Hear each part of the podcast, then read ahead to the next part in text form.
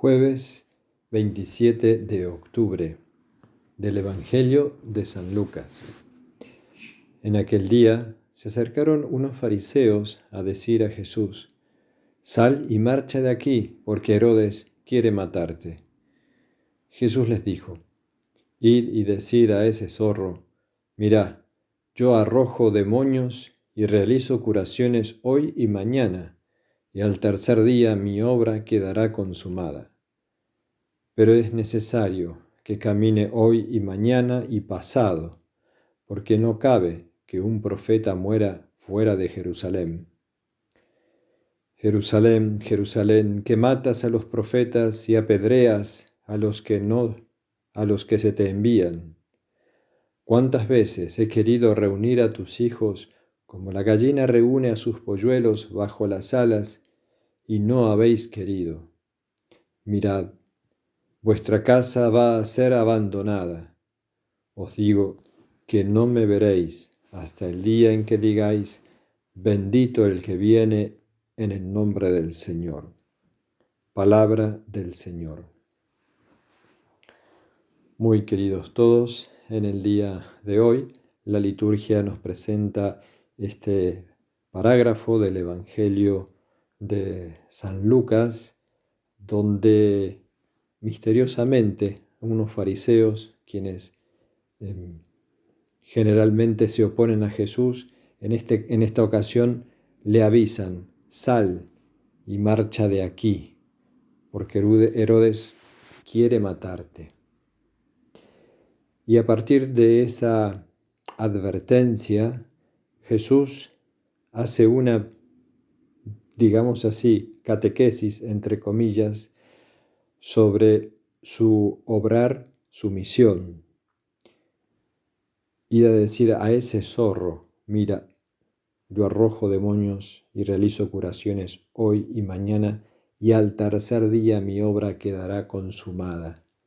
Evidentemente que Jesús está profetizando con su respuesta, porque Él tiene que hacer su obra, tiene que expulsar demonios, tiene que realizar curaciones, tiene que evangelizar y al tercer día quedará consumada mi obra.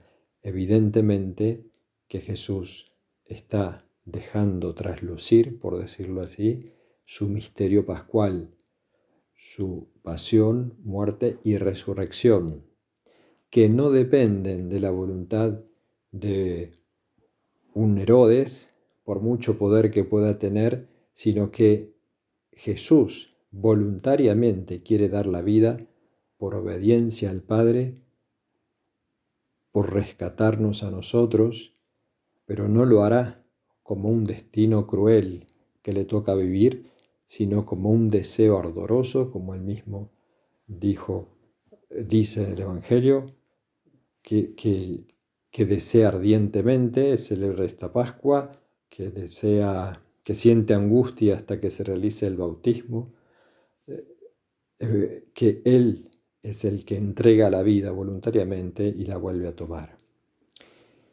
Y luego, eh, haciendo memoria de tantos profetas que murieron en Jerusalén, Jesús dice, no está bien que un profeta muera fuera de Jerusalén.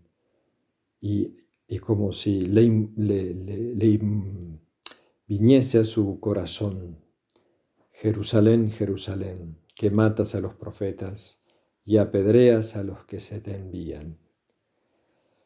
Con qué dolor lo dirá el corazón de Jesús y con qué ternura dice a continuación cuántas veces he querido reunir a tus hijos como la gallina reúna sus polluelos bajo las alas y no habéis querido. La misericordia del Señor, que realiza su obra, que muere, resucita y que está a la espera de que los corazones se abran, se acojan a la ternura, al calor de Dios, de su misericordia. Pero como que ese amor y esa misericordia sean rechazadas, Jesús termina diciendo, mirad, vuestra casa va a ser abandonada. Y así ocurrió. En el año 70 fue destruido el templo de Jerusalén y comenzaron los nuevos tiempos y ya no se adora en Jerusalén, sino que la nueva adoración de los adoradores en espíritu de verdad es en Cristo. Donde está Jesús, donde está Jesús sacramentado, allí hay adoración verdadera. Pidamos al Señor, pidamos a nuestra Madre el tener un corazón abierto, siempre dispuesto a escuchar la palabra de Dios, a dejarnos transformar por su misterio pascual, muriendo cada día un poco más para tener la vida en el Espíritu, la vida nueva, la vida de los hijos de Dios.